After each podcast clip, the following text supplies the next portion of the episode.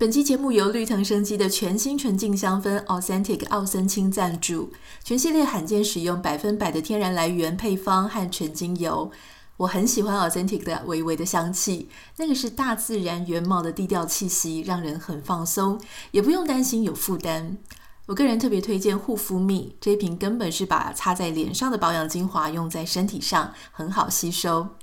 这一阵子试用下来，我的手肘、小腿一些容易粗粗暗沉的地方都变得更加细嫩明亮了。欢迎点开节目简介栏，认识更多绿藤纯净香氛 Authentic 的产品哦。Hello，欢迎收听徐玉切入点，我是徐玉玉姐爱。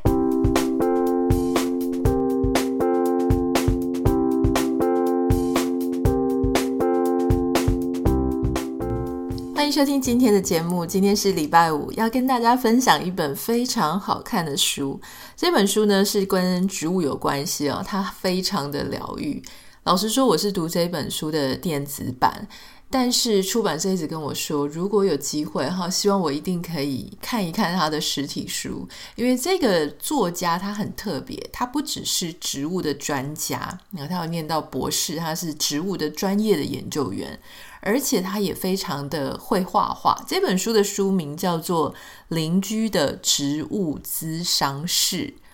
这本书是由先觉出版社出版的哈，我相信如果你是喜欢植物的人，或是喜欢疗愈感的书籍的人，或是你喜欢那种粉彩啊、水彩画出来的植物的图的人，你都会很喜欢这本书。这本书的作者呢叫做申慧宇。那申慧宇呢，他就像刚刚讲的，他除了是一个非常专业的植物研究者之外，哈，他是研究植物的学者。那他也曾经在二零一三、二零一四、二零一八、二零二二四个年度都获得英国皇家园艺协会的植物艺术展金牌奖，这是那个协会史上唯一一个呃四次获得金牌奖跟特别奖的画家。那他也得到这个最佳植物展示奖跟审查委员特别奖，总之是一个非常厉害的哈。那在这个英国皇家园艺协会、美国卡内基美隆大学、韩国环境部国立生物资源馆都有收藏他的画作。那我觉得，其实现在我发现越来越多的艺术家、画家，他们本身不是只是会艺术而已，他们本身其实就是那一个领域的专家。好像台湾的这个北鸟，他也是呃很认真的在研究嘛，哈。那另外就是像我有一个朋友，他是 Emma。Emma 她呃，她是以前在台湾是医生，所以她对这个生理啊的构造等等都非常的了解。那她后来到加州这边来当艺术家，他就专门在画这种人体生物构造等等的大脑啊、肺脏啊、各个脏器的一些呃艺术的图。所以我觉得，如果他能够结合这一些知识的理论啊，或是它的原理。再搭配上艺术的表达才华，我觉得这真的是非常棒的一个呃组合。好，我为什么要推荐这个植物的邻居的植物咨商室呢？这本书非常的有趣哦，除了它很漂亮之外，我觉得作者他做，因为他自己是植物的专家，我觉得他提出非常多，就是我们这种喜欢大自然啊、喜欢植物的人，我们会可以会问出来的问题。哈，那因为他自己是。钻研生物学的嘛，那还有得到植物分类的博士学位，所以我觉得他在看植物的一些角度，就会跟一般我们只是在欣赏，或是作为一个啊、呃、鱼虾的爱好者不太一样。这个邻居的植物智商室呢，其实是源自他一个很有趣的想法，因为他一直很希望能够当一个邻居的植物学家。什么叫做邻居的植物学家呢？就是他把他设自己所住的周遭的呃植物搞得非常清楚之后，他很希望他的邻居可以来问他，说：“诶，这是什么植物？这些植物它是怎么样长的？它的来源是什么？”他就可以在他的社区里面跟大家很多多的分享一些呃关于这一些植物的故事。我想大家可能不难想象啊，就是说你学很多其他的领域，比方说理财啊，或是医学呀、你通常都不会这么的孤单啦。因为很多人就会说，哦，你是医学专家，那我要问你我的健康的问题；你是法律专家，我要问你法律的问题；哦，你是理财专家，那我问你最近要投资哪一只股票。所以通常呢，你在学很多东西，都会有人特别来问你说，那又问你的意见，问你的知识，跟你请教跟讨教。但说真的，学植物啊，我相信学昆虫那一类的也是，就是有点孤单，因为真正对这件事情有好奇的人，好像不是那么多。好像我每次光是拍一个花，然后我想要跟朋友分享，我就一定要找那种志同道合的朋友。如果他是一个对园艺啊或者对植物完全无感的朋友，嗯，你跟他讲话讲一些花，他就只会跟你说：“哦，花好漂亮。”然后就没有了，不太知道从哪里问起啊。所以我相信，作为一个植物分类学家呢，申慧宇他是非常的孤单啦。但后来呢，有一天啊，就是有一个艺展艺廊邀请他办展览，那那时候呢，他就举办了一个叫做“邻居植物学家”的邀请观赏春花的这样子的展览。他开了一个植物的咨商室，就坐在那边让人家问哈。那这个时候呢，才开始了他的一个灵感，就是他要把很多人问他关于植物的事情，通通都写下来，变成了一本书。好了，我想我这个朋友胖胖树啊，就是也是一个植物专家，他应该也是可以做这样子的一本书。那他为什么要做这本书？就是因为他发现，诶。他很喜欢回答人家这个问题，因为人家问他这个问题的时候呢，虽然他只是把他脑中的资料库拿出来讲一下，哈，把他自己的发现跟他对植物的观察讲一下，对方会觉得说，哇，好像开了一扇窗，非常非常的感激他，因为他发现能够回答这些问题的人，好像也不是那么多数了，哈，所以我觉得在这一本书里面呢，你会看到很多，因为我们就很像那些去找他问问题的人，我们会有一些。天马行空的问题，好，但这些问题呢，你不一定要是一个很懂得种植的人，你甚至不用家里有植物，好，那这个申慧宇他很有趣，虽然他非常的研究植物，研究的啊、呃、好多年，很专精，到处去世界各地的学校啊，或是一些机构研究，甚至在花花得奖，可是他说他在他的家里是不养植物的，好，因为。他觉得这个养植物呢，你会很容易整个心都放在这个植物的上面，但是他希望他的家里是一个可以让他心无挂碍的地方。我觉得这真的是一个怪咖。我觉得他这个申慧宇应该本身是一个非常有趣的人哈，跟大家的啊、一般的看事情的方式跟生活的哲学，他很有他自己的一套了。我觉得好。那他说，其实他在开这个植物智商室的时候啊。当然也不是说，呃，每个人就会立刻就走进去哈，因为他说，就算他一边跟大家讲说，哎，这免费哦，免费哦，智商免费哦，哈，但是大家还是会有一点犹豫。一方面是觉得说啊，他们也没有养植物，对植物了解不多，会不会问出什么很笨的问题？好，那所以一开始都毛毛的嘛。后来真的做下去，哎，发现真的可以聊一些五花八门的问题，大家才开始慢慢的打开心房。好，比方说，像有一个咨商者就问他说：“诶，我很喜欢植物，诶，可是我好像不是很会养植物。有时候会想说，是不是我懂得太少啊，才会常常把植物给养死？”这个问题我也常听到人家在跟我讲，就说：“啊，我是黑手指啦，不像你是绿手指，我常常都植物养死，仙人掌都可以养死。”其实我以前没有在养植物的时候，我也会说过一模一样的话，连仙人掌都能被我养死。那对于这个智商者呢，孙慧宇他就跟他讲说：“那你种的是什么植物呢？是种在阳台吗？”啊，智商者就会拿照片给他看嘛。他就说：“嗯，以前是长得好好的，可是现在植物的状态就变得很糟糕。例如说，他也养了很多小多肉植物，可是最后都死光了。而且像这个什么仙人掌啊，已经养很久了，但不知道为什么我们家仙人掌都长得扁扁的，状态不好。”那智商师就跟他讲，就是这个申慧宇就跟他说，嗯，从照片看起来呢，我发现你种的很像是那些容易在花店看到的植物。不过你有没有去查这些植物的正确的名称啦？哈，不是说像那些花店帮你取的什么呃金钱树啦、友情树啦什么的，而是它真正的学名。而且这个植物它本来应该要长在哪里，应该在什么样的环境里面？你有没有找过这些资料？我觉得这非常有趣诶，因为大家知道这几年不管是台湾还是全世界，观叶植物都非常的红。那我其实跟大家一样，就是我当时在看这些观叶植物的时候，我也都是叫它的俗名啊，什么金钱树。可是你知道，光是金钱树这个名称，其实就泛指好多不同的种类的品种，都会被人家叫做是金钱树。那所以呃，有时候你会真的不知道他到底在讲什么，所以最好是把英文哈的这个拉丁文的这些学名摆出来，你才真的知道。你上 Google 看一下，你才会知道说他到底在讲哪一种。那讲了哪一种之后呢？其实你就会去看一些生长的条件嘛。我觉得一般人大概就像我一样，就是会看一下说它要多少日照啊，是半日照、全日照，水要加多少啊，土壤要怎么样的介质啊，就这样。可是事实上呢，每一种植物它的原生的地方啊，会影响它后来在你所居住的环境它的生存的表现。比方说，像我有一棵。嗯，来自台湾的，就是一棵植物。那你就会大概，因为我们住过台湾，你就知道台湾的环境是怎么样啊，潮湿啦。然后就是你会去模拟那样的环境给这个植物。可是如果你都没有查哈，你只知道说哦多少温度什么的，可是事实上那还是会不太一样。那像生会语他就讲到一件事，他说。像那些龟背芋啊、垂榕啊、虎尾兰，它全部都是热带植物，它们是分别长在墨西哥、印度跟非洲。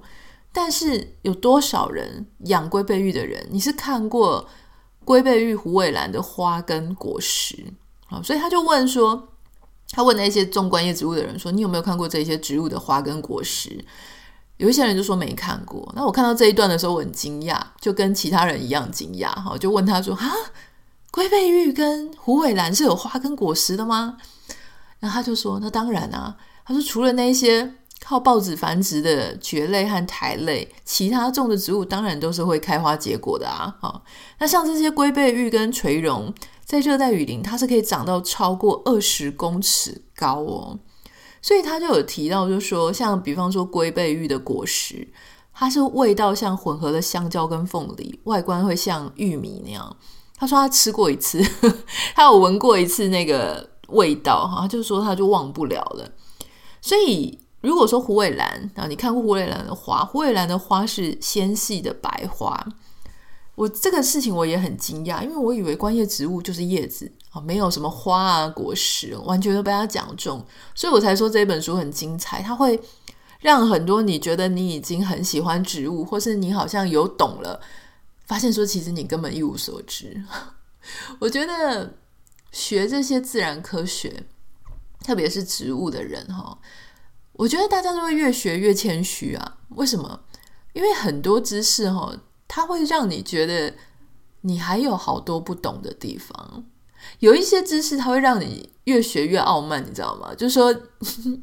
我不太想要讲哪一个领域啦哈，但是啊。某一些领域哈，例如说商啊或者什么的，他们就会让你觉得你无所不知了。就是我知道这些事情，我都知道，反正运作逻辑就是那样。可是我所遇到学植物的人，就会像这样，就是他永远会觉得说，也许他跟你讲的不是正确的，你可能还是要自己查一查，观察一下啊。虽然书里面已经讲得如此透彻，他也已经饱览群书了，但他还是不会告诉你。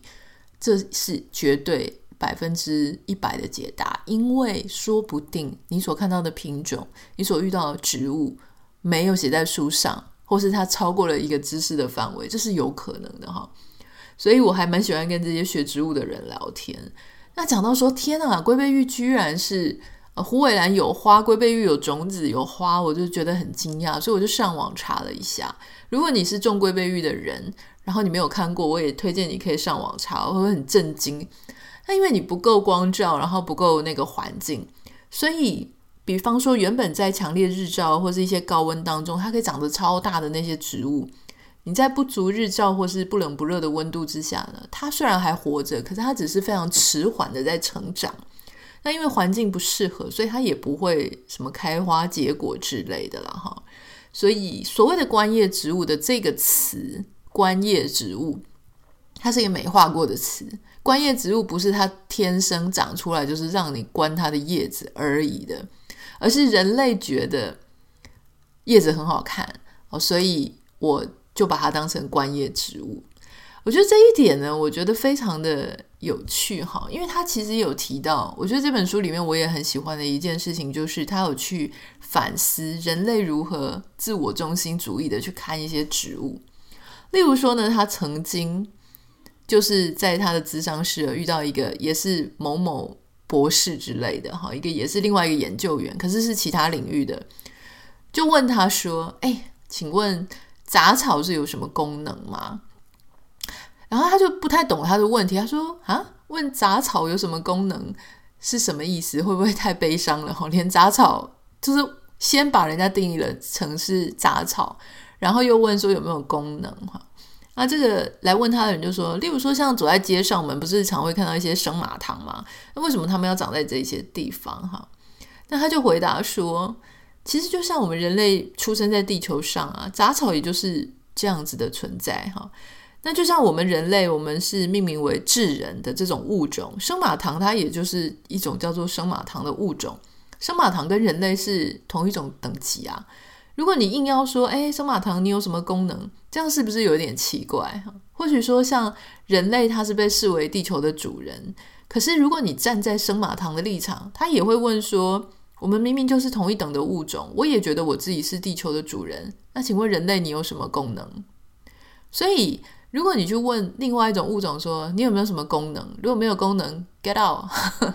我要把你删除，我如果把你拔掉，其实都是非常的。以人类为中心，哈，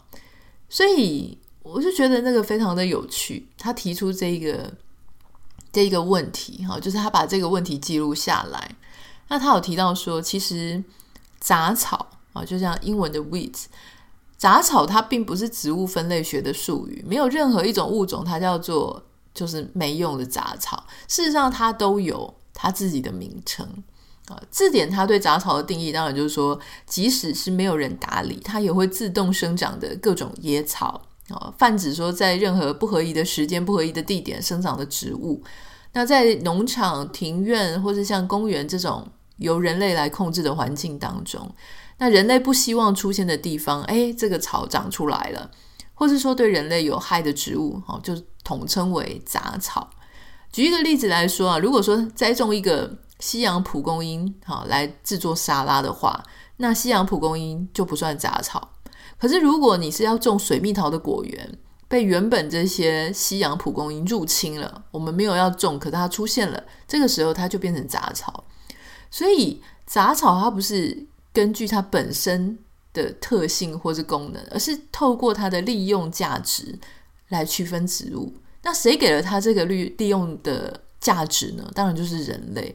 所以它是完全带着人类中心主义的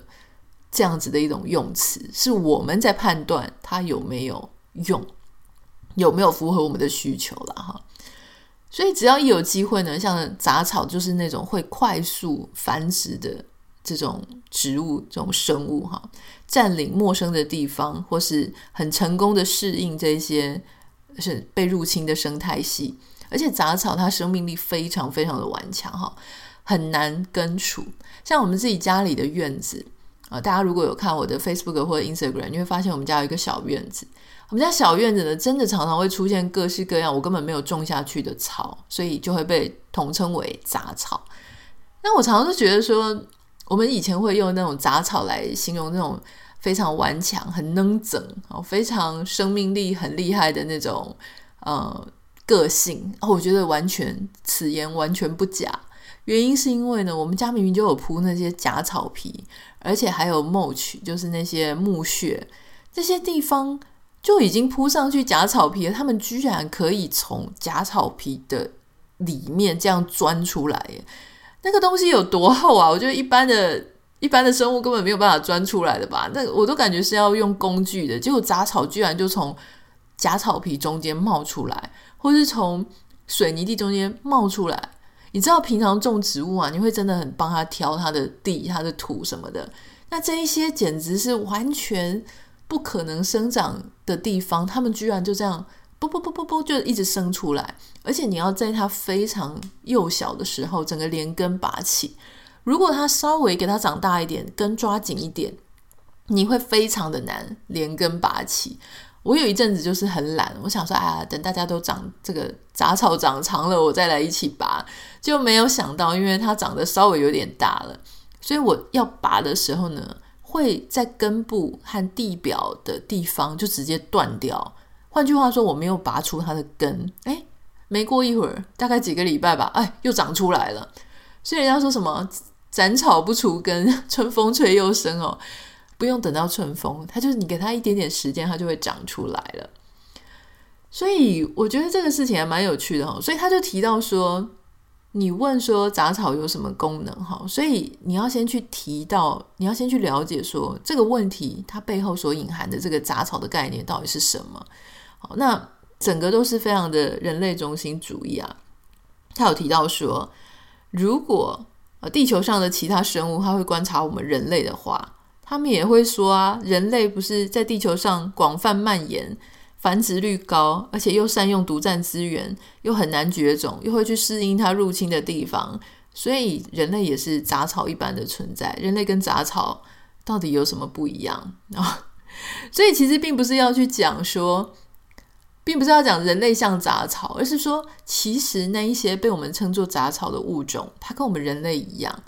就特别是植物，还比人类更早出现在这个世界上，所以。为什么不能把它视为同等平等的存在？好而不是说，当然我们也可以拔它，可是我们不用去很轻蔑的觉得说，这植物它存在的意义到底是什么？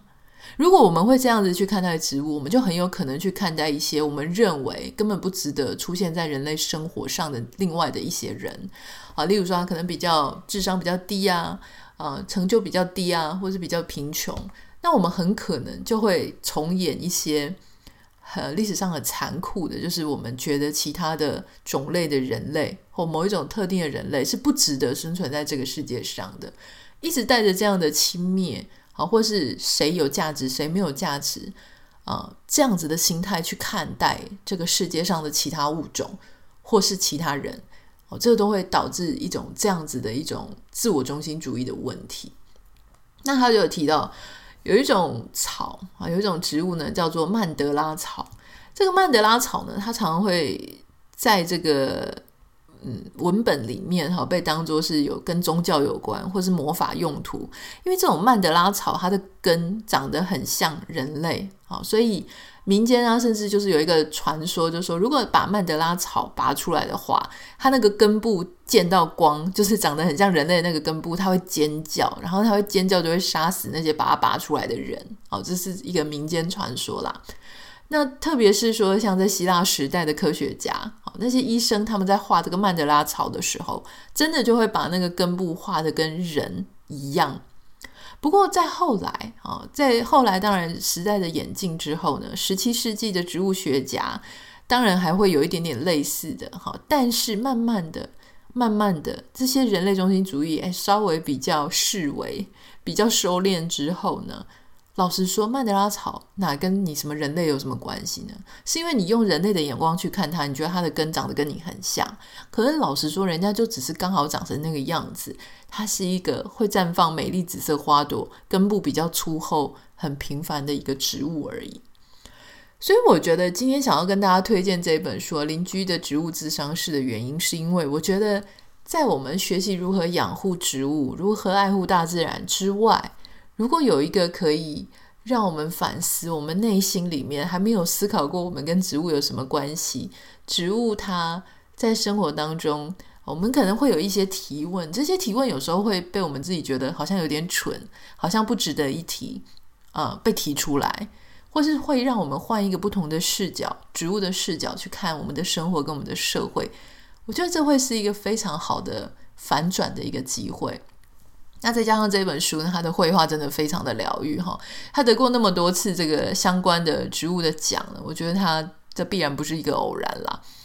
所以欢迎大家在周末的时候呢，可以来找这本书，叫做《邻居的植物咨商室》，副标题是“聊植物谈人生，竟找到最温柔的抚慰”。好，这本书非常的疗愈。我会把这本书的节目简介放在我们的节目简介栏里面，大家可以点入连结，好，就可以了解更多。欢迎你可以跟我分享，就是在这个礼拜你生活周遭。或是你的生活当中遇到的一些点点滴滴，不管是跟这本书有关，或是你有什么问题想要问我，我们都会放在礼拜一的节目里面一起做回答哈。好，欢迎大家可以私讯到我的 Instagram 账号 Anita 点 Writer A N I T A 点 W R I T E R。如果你有要问题要问我，请尽量使用 Instagram，因为如果从其他四面八方来源来问的话，有时候我会比较不容易整个收集我的这些讯息跟问题哈。那请不要忘记帮我们在 Apple Podcast 跟 Spotify 上面按下五颗星，非常感谢你。我们明年见，拜拜。